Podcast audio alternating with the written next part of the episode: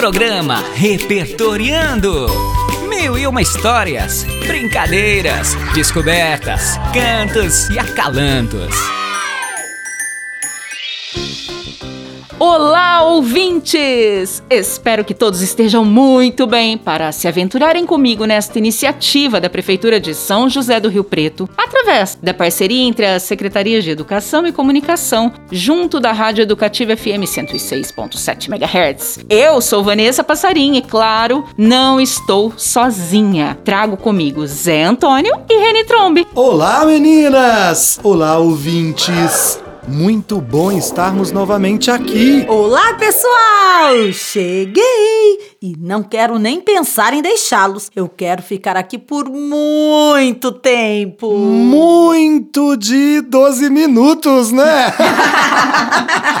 Como dizia o poeta, que seja eterno enquanto dure. Ou ainda, como diz João Carrascosa, que esse nosso afeto pelo programa, pelos ouvintes, faça com que estes momentos simples de encontros se tornem tão especiais que possam durar indefinidamente. Amém!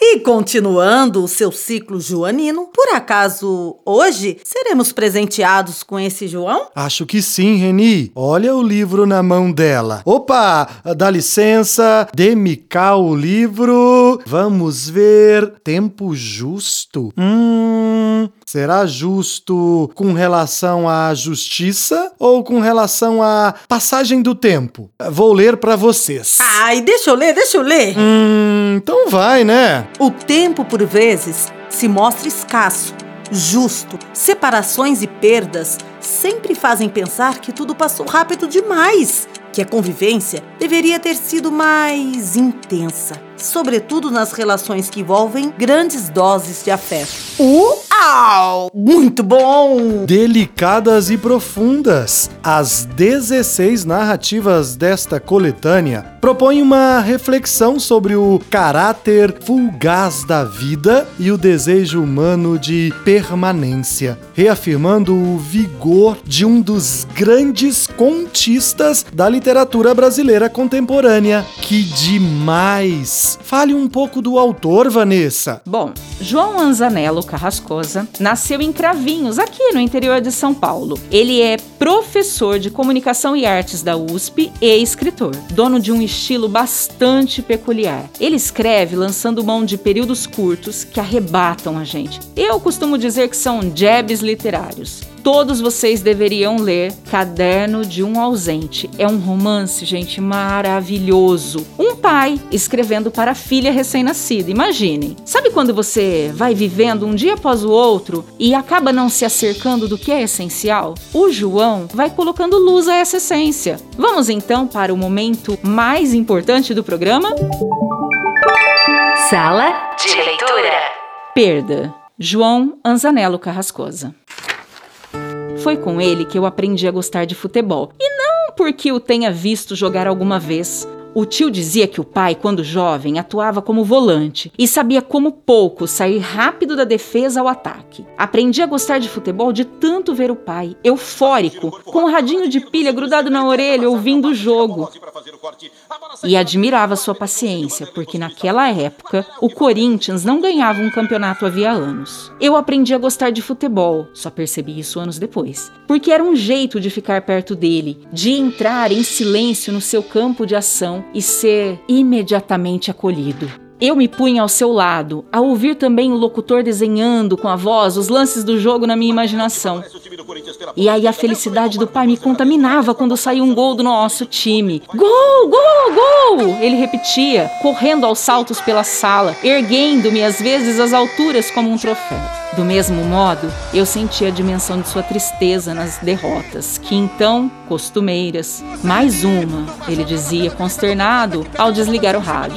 O Corinthians, apesar de vencer muitas partidas, perdia sempre as decisivas. Foi com o pai que eu aprendi a gostar de futebol, ainda que o nosso time, talvez por isso mesmo, tivesse fracassado em tantos campeonatos e, sobretudo, perdido aquela final para o Palmeiras quando o título estava tão perto. Sem que tivesse me ensinado assim claramente, foi com ele que eu aprendi, que eu descobri também que perder dói menos se estamos acompanhados. O pai, o pai sempre no meio, nós dois brincando no quintal com uma bola de plástico, ele me deixando driblar como se fosse incapaz de me deter, e a gente se divertindo ruidosamente, tanto que a mãe gritava lá de dentro: O que está acontecendo aí? Um zombava do outro sem parar, e falávamos alto e ríamos, e aí, vindo à porta da cozinha, ela abria um sorriso e dizia: Duas crianças. Eu e o pai esquecidos de outros jogos que nos esperavam lá adiante. Era um momento cheio do que é feliz, um momento antes da alegria ser desviada para fora. Lembro daquele Natal em que o tio me deu uma bola de couro e o pai me ensinou a chutar de trivela. Olha, presta atenção, filho. E eu atento, eu ainda despreparado para o amor, sem a consciência de que estar ali com ele era não estar nunca mais ali com ele.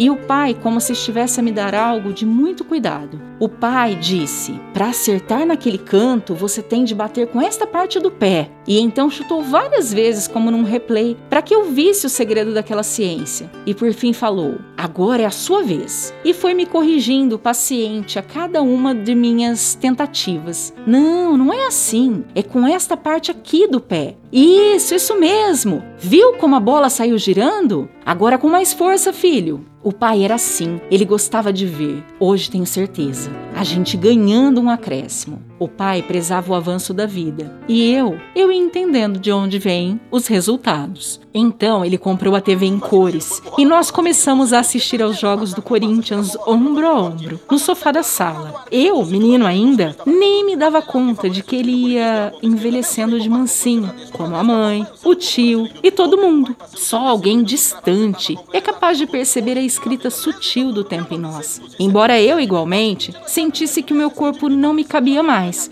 Era como uma roupa apertada, eu queria me expandir. Já tinha desejo de lhe dizer umas coisas. Pai, pai, mas não sabia ainda como. Eu não era corajoso o suficiente para expressar a minha felicidade de estar com ele. A vida concentrada em nós dois aquela hora, tudo mais em suspensão. E por isso, sempre quando estávamos perdendo o jogo, eu pegava as almofadas sobre o sofá e as apertava contra o peito, como se daquele jeito pudesse consolá-lo. Ou ao contrário, quando a vitória já nos era inescapável, eu as atirava para o alto e aí sentia toda a sua satisfação. O sorriso do pai ia se abrindo também em meu rosto. Mas veio o tempo da separação. Cresci e fui estudar em outra cidade. E se não era possível mais ver os jogos juntos, ligávamos depois um para o outro e comentávamos as principais jogadas. Você viu, filho, que belo chute? É, pai, foi no ângulo, um golaço. É, um golaço mesmo, sem defesa. E aquele drible do Revelino, pai? Um elástico e tanto, filho. E eu, antes dessas conversas, enquanto ainda a partida acontecia, imaginava as reações do pai. Ele nervoso com uma cobrança de falta, indignado com o erro do juiz, lamentando-se por um gol anulado. Eu desejava que o nosso time ganhasse, só para ver ele feliz. Havia anos que o pai não via o Corinthians faturar um título. Eu mesmo não tinha visto uma única vez. Estávamos na fila e continuaríamos por muito tempo, até depois de sua partida definitiva. Foi com ele que eu aprendi a gostar de futebol e mais à frente a frequentar estádios para ver os jogos ao vivo, como se pelos meus olhos o pai pudesse ver os jogadores de perto, flagrando cada lance no instante mesmo em que se davam, sem rádio, TV ou telefone entre nós e a realidade. Foi com ele que eu aprendi a gostar de futebol. E hoje, hoje depois de tantos anos em pé nessa arquibancada, no meio dessa imensa torcida que já começa a soltar foguetes, falta apenas um minuto para acabar. O Corinthians finalmente vai ser campeão. Um véu de fumaça flutua à minha frente. Meus olhos vão se inundando aos poucos. E sem a presença do pai, eu agora saberia o que dizer a ele. Agora estou aprendendo que a alegria de uma vitória jamais será plena se estivermos sozinhos.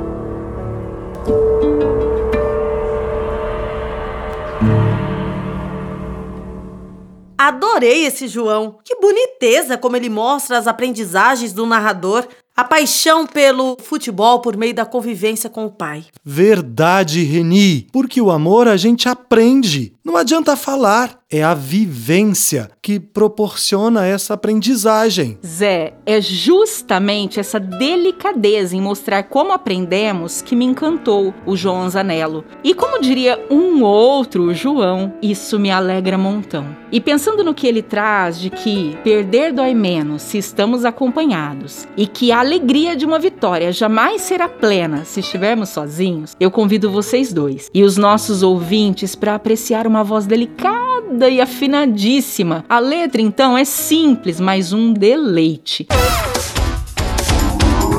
Música do dia. Com vocês, Joyce Cândido em Tesouro Maior. Amigo é riqueza maior que se pode encontrar. Amigo é o tesouro maior que se encontra na vida. Amigo é sempre chegada, nunca despedida. Amigo de pé realmente é difícil encontrar. Mas quando se acha o peito é lugar de guardar. Amigo é o tesouro maior que se encontra na vida. Amigo é sempre chegada, nunca despedida. Amigo de pé realmente é difícil encontrar. Quando se acha o peito é lugar de guardar. Encontrar um amigo é ter a certeza que existe alguém que se pode contar. É poder sem receio em voz alta sonhar. Dividir alegrias, tristezas, o medo e até solidão. É dormir com a certeza que alguém te tem no coração. Vale dinheiro, carrões importados, castelos e casas com vista pro mar. Se você vive sozinho, só sabe chorar. Pense nisso, parceiro, pois esse é o conselho pra gente seguir. Posso não ter de tudo, mas tenho amigos e posso sorrir. Amigo é quem sabe ouvir, amigo é quem sabe se dar. Amigo é uma flor que a gente tem que cultivar.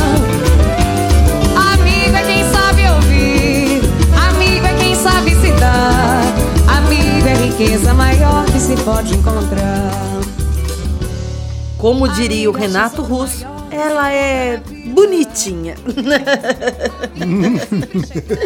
Nossa, que samba gostoso! Elegante. Elegante mesmo. E veja, a Joyce tem formação em piano, balé, teatro, ou seja, ela não é apenas uma sambista, mas uma grande conhecedora musical. Essa música, Tesouro Maior, é uma das que compõe o seu segundo álbum, Bom e Velho Samba Novo. Nele tem a participação de Elza Soares e as duas cantam Espumas ao Vento, uma boniteza. Sei que dentro ainda mora Eu adoro a Elza Soares e adoro samba. Então, vamos pro nosso Aprendendo Mais? Aprendendo mais. Ah, Vanessa, ah, vou contar um pouquinho. O samba tem suas raízes na expressão cultural da África Ocidental e nas tradições folclóricas brasileiras, especialmente aquelas ligadas ao samba rural primitivo, dos períodos colonial e imperial. É considerado um dos mais importantes fenômenos culturais do Brasil e um dos símbolos do país. Em 2007, o IFAM declarou o samba carioca e três das suas matrizes, o samba de terreiro, o samba de partido alto e o samba de enredo, como patrimônio cultural do Brasil.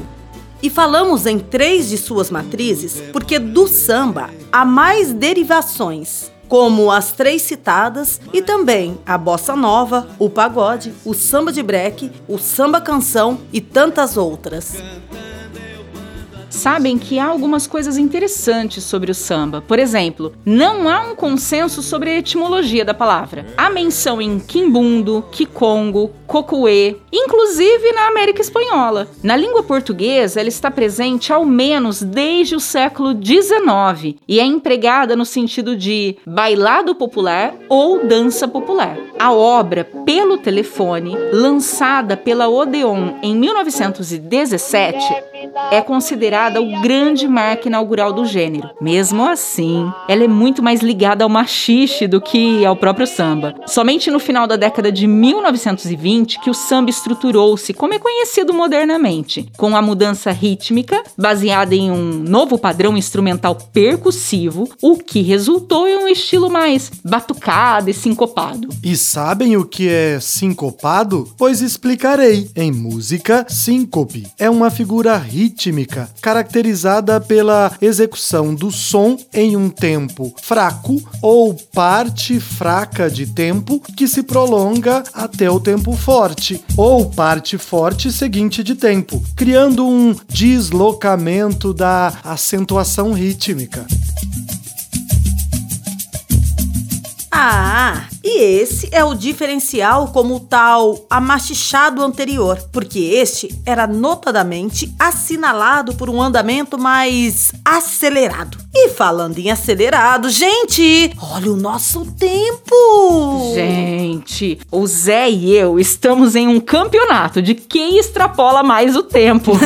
Verdade. Eu ganho, eu ganho! Queridos parceiros, queridos ouvintes, desejo uma semana maravilhosa a vocês. Até mais e muitos beijos! Tchau, pessoal! Grande beijo! Fui! Beijos! Mas alguma coisa